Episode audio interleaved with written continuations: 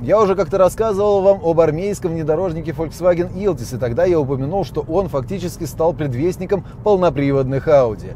Ну что же, время открыть следующую страницу этой летописи, потому что речь сегодня пойдет о машине, с которой все началось всерьез. Это Audi UR Quattro. Для начала, почему УР? На самом деле эта машина, когда появилась, называлась просто Audi Quattro. Но так как потом полный привод появился на всех моделях ингольштадтского концерна, надо было как-то обозначить вот эту вот самую первую машину. И, собственно, УР по-немецки и есть самый первый родоначальник, основоположник всего остального. Началось все в 1975 году на сводных зимних испытаниях автомобилей концерна Volkswagen. И там скромный армейский внедорожник Iltis со своим слабеньким мотором мотором карабкался по снегу гораздо увереннее, чем более мощные, но переднеприводные родственники. Увидев такие расклады, инженеры Audi Йорк Бенсингер и Вальтер Трезер решают, что полный привод может пригодиться и легковому автомобилю, особенно если он претендует на техническое совершенство и имеет спортивный характер. Таким образом, появляются первые тестовые прототипы на базе модели Audi 80.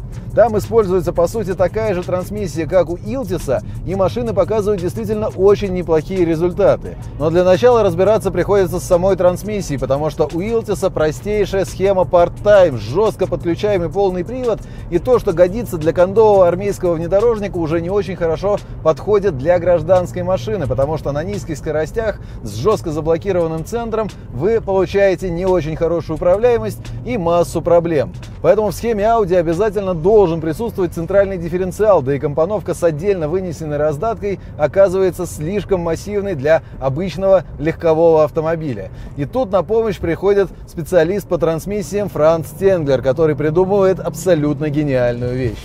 Он предлагает сделать вторичный вал коробки передач полым, так чтобы его внешняя часть была соединена как раз с редуктором, который посылает тягу на заднюю ось. А внутри этого вала есть еще один вал, через который мощность транслируется уже соответственно на передние колеса. Таким образом, мы имеем постоянный полный привод, а вдобавок возможность жесткой блокировки центрального и заднего межколесного дифференциала.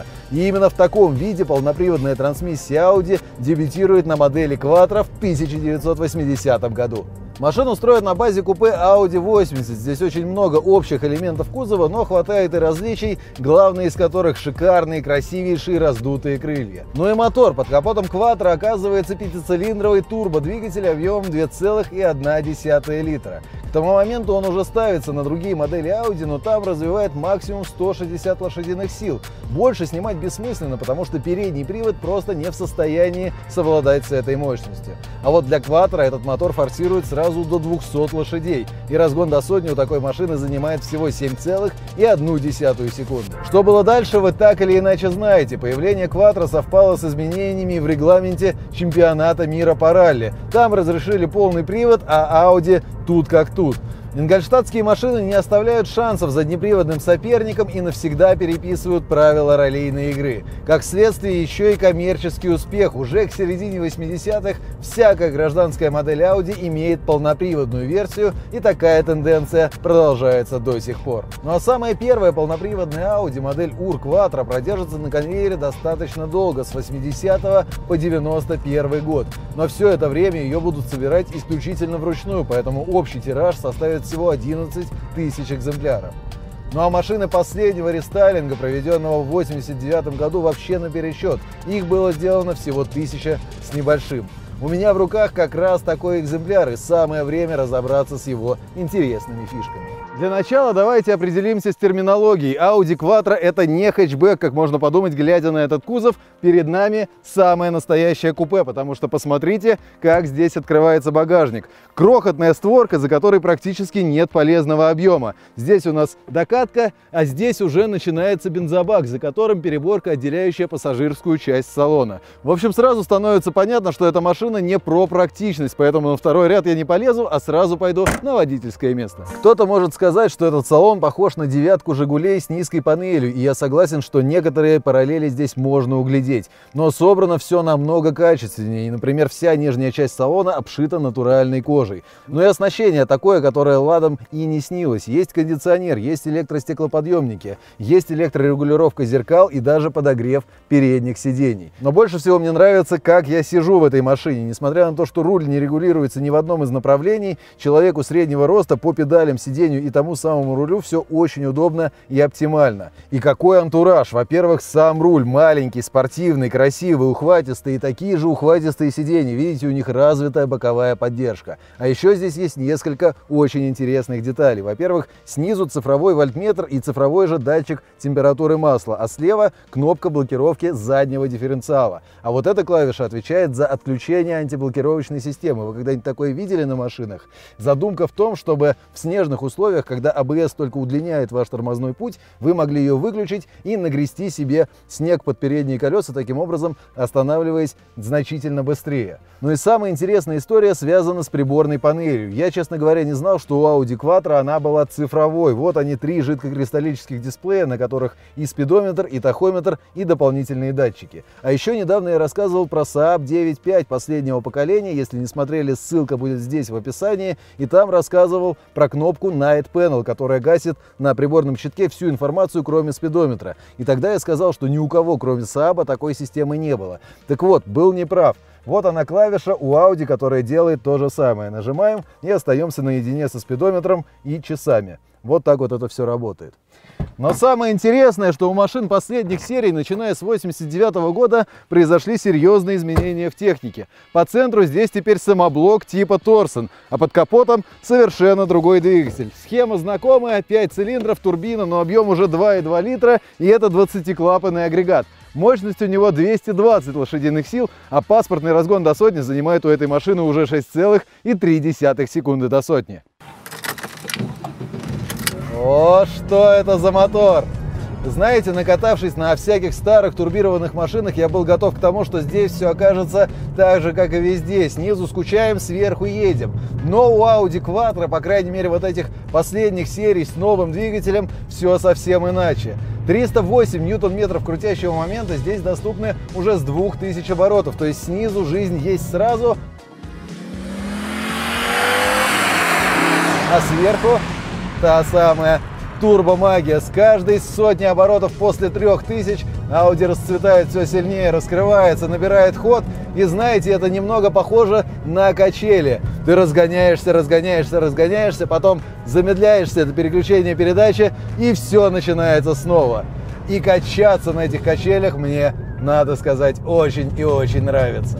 И как вы можете заметить, сейчас я еду по альпийским серпантинам и искренне кайфую от того, как рулится эта Audi. 30 лет прошло, она мне доставляет сейчас самое настоящее удовольствие от того, насколько цепка, насколько стабильно она держится внутри поворота. Да, на входе вы можете почувствовать небольшой снос из-за того, что двигатель все-таки очень далеко спереди висит, но дальше машина цепляется, а под газом уходит на внутреннюю траекторию. Это очень азартно, очень классно. И действительно сейчас я с огромным наслаждением прохожу эти повороты. Далеко не на каждой современной машине можно получить вот такие ощущения. Единственное, поначалу может слегка озадачивать руль, потому что в около нулевой зоне он слишком тяжелый и при этом не очень четкий. Тут размыто все, и поначалу вам может показаться, что вы вращаете баранку, вогнутую в большой кусок пластилина. Но с ростом скорости все приходит в норму, Audi оказывается в своей стихии, и, господи, до чего же это классно. И руль, и шасси, и тормоза даже неплохие, и рычаг трансмиссии, да, длинноходный, но как же классно здесь фиксируются ступени. Шикарный автомобиль. А еще мне очень нравится подвеска, плотная, энергоемкая, упругая, да и вообще это Audi ощущается на удивление монолитной, несмотря на возраст.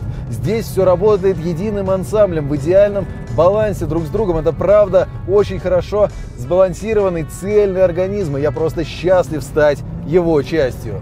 А ведь была еще и потрясающая Audi Sport Quattro с двигателем мощностью 306 лошадиных сил и укороченной колесной базой.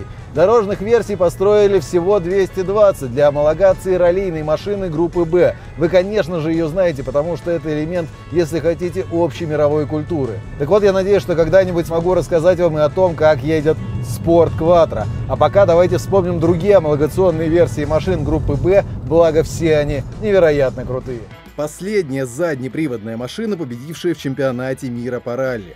Ее козыри – экзотическая среднемоторная компоновка и компрессор вместо турбины для лучшей тяги на низах. Гоночная Лянча 037 развивала до 310 лошадиных сил, в то время как дорожная версия была послабее – 208 сил.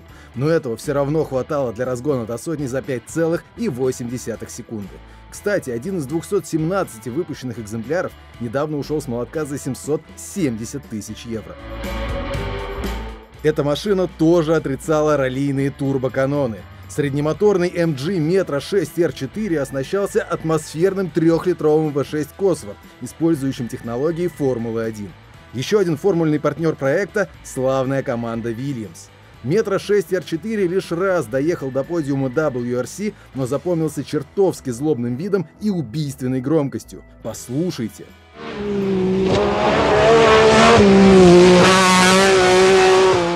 Раллийная Феррари звучит как бред, но 288 GTO строилась именно с этой целью. Группа Б была запрещена раньше, чем машина смогла выехать на трассу, но на успехе дорожной версии это никак не сказалось.